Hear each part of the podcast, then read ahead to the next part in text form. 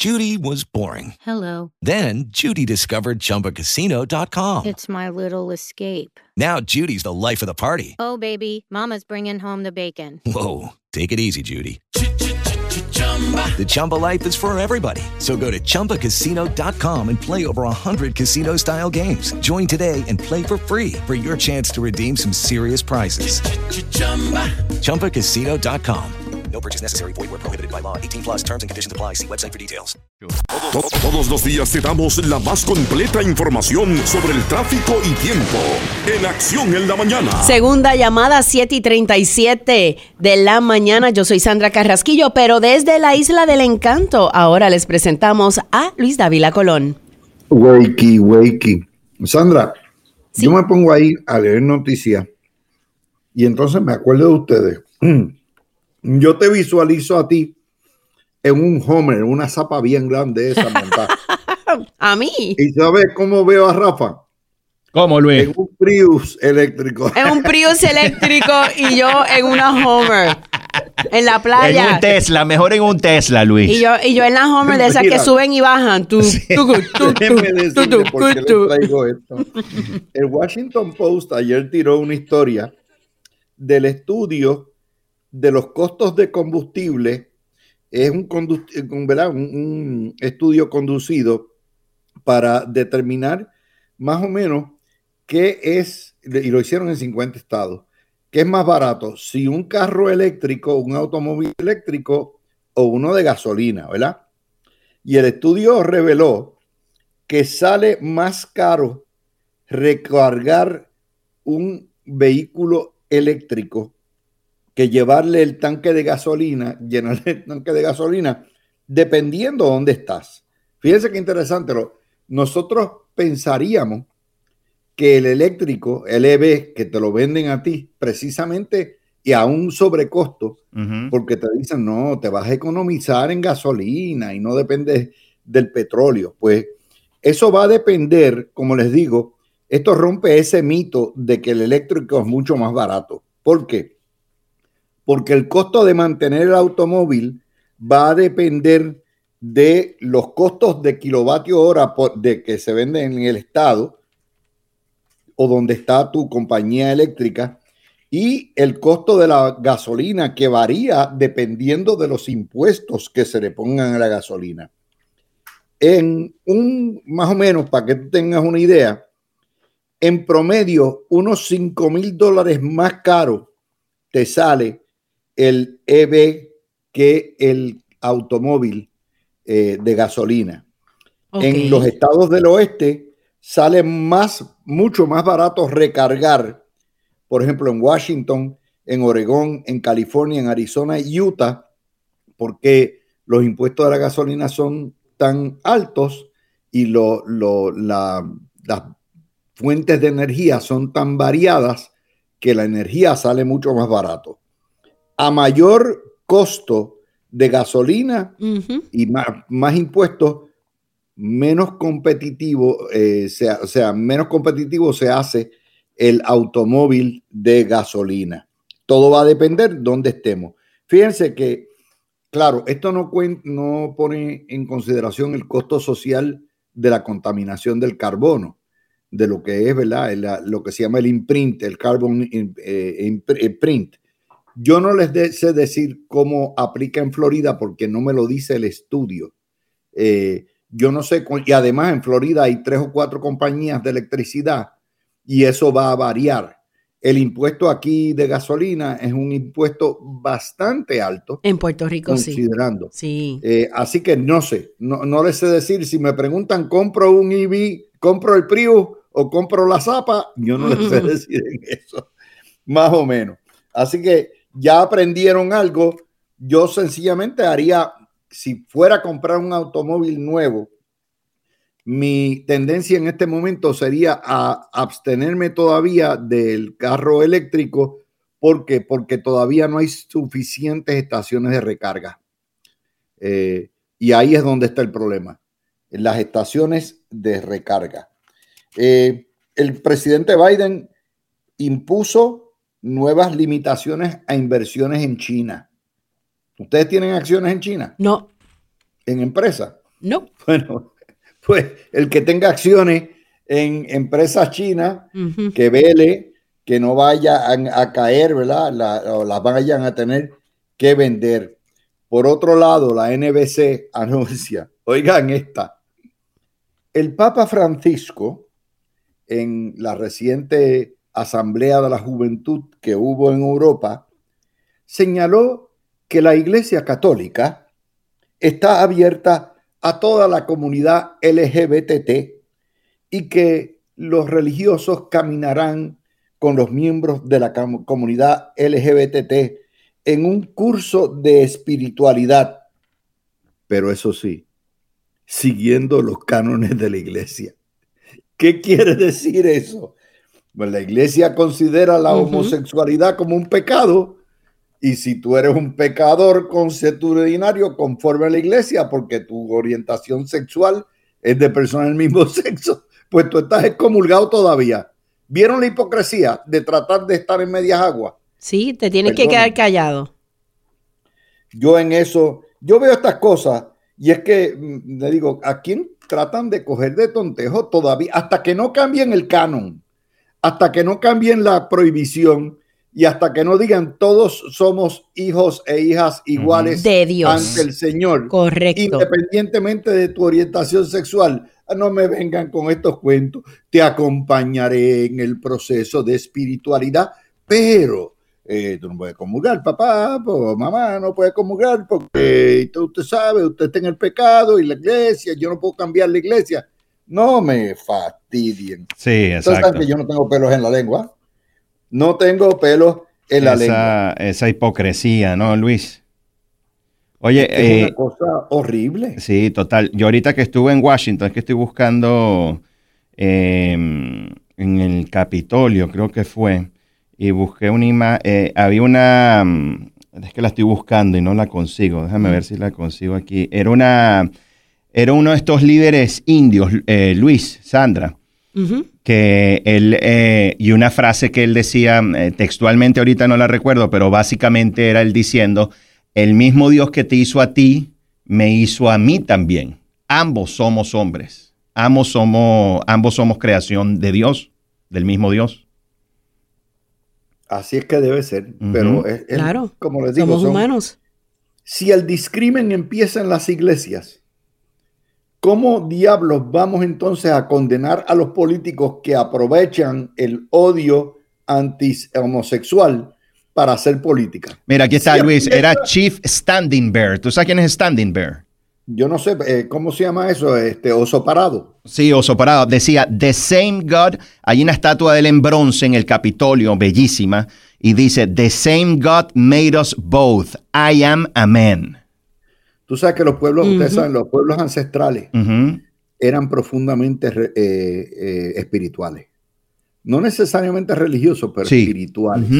Todos los pueblos ancestrales tienen una sabiduría y de hecho las todas las iglesias en sus dogmas están fundamentadas en principios nobles y principios buenos. Es los hombres los que los dañan Sí, exacto. después cuando vienen a interpretarlo y a usar eso. Bueno, vamos a do- donde Mr. Trump. Trump está en lo que es una andanada, pero salvaje. O sea, él está wild completamente. Cualquiera, si tú ¿Y tienes cuándo no? cuatro casos en las costillas, eh, él sabe que la semana que viene vienen los cargos de Georgia. Y acusó a la fiscal Fanny Willis de ser amante de un líder de ganga narcotraficante.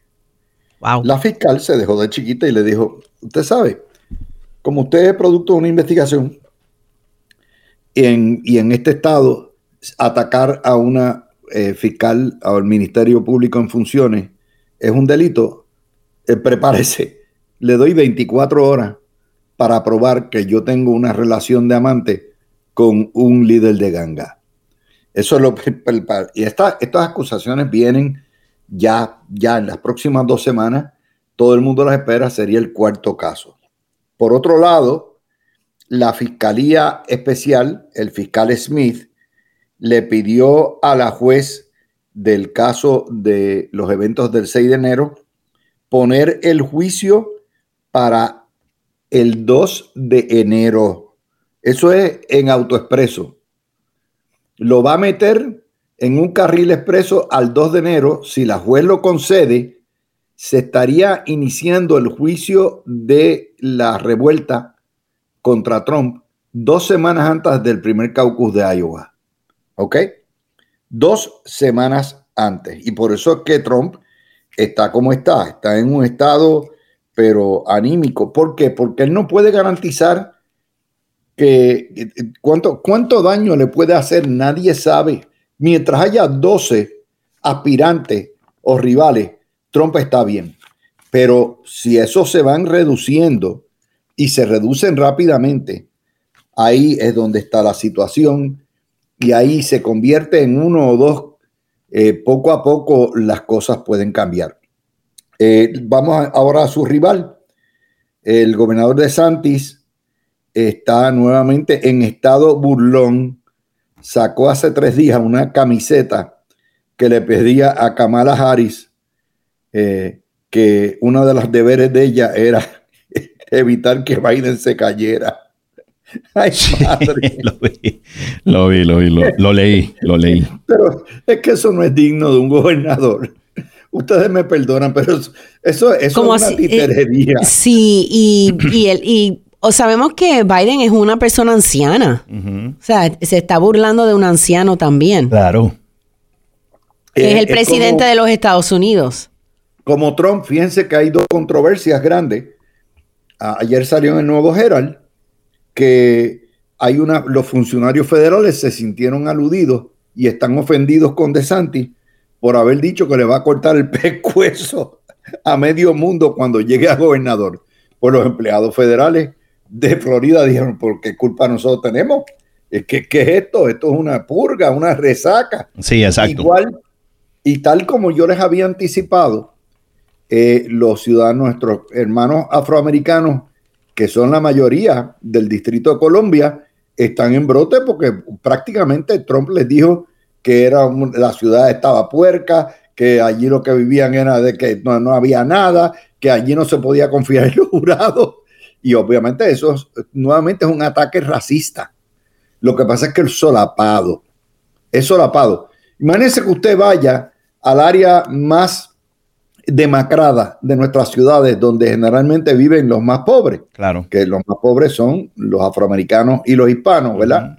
Y que usted diga, ah, esto aquí es una porqueriza, man, esta gente no cuida esto, que, que eh, eso es un ataque frontal racista, pero está escondido. Sí. ¿Por qué? Porque está escondido detrás de la cuestión de la planta física, de la infraestructura física, que a final de cuentas todas esas casas democradas, edificios democrados, no pertenecen a los pobres que viven allí y los alquilan a precio prohibitivo, pertenecen a sus dueños.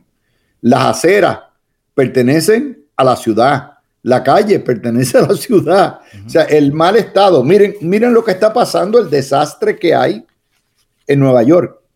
El alcalde Adams ayer señaló, esto es NBC, que están atendiendo la ciudad 105 mil refugiados indocumentados y que no dan más abasto. Claro, imagínate. Y que van a tener que hacer casetas de campaña, campamentos de concentración de campaña.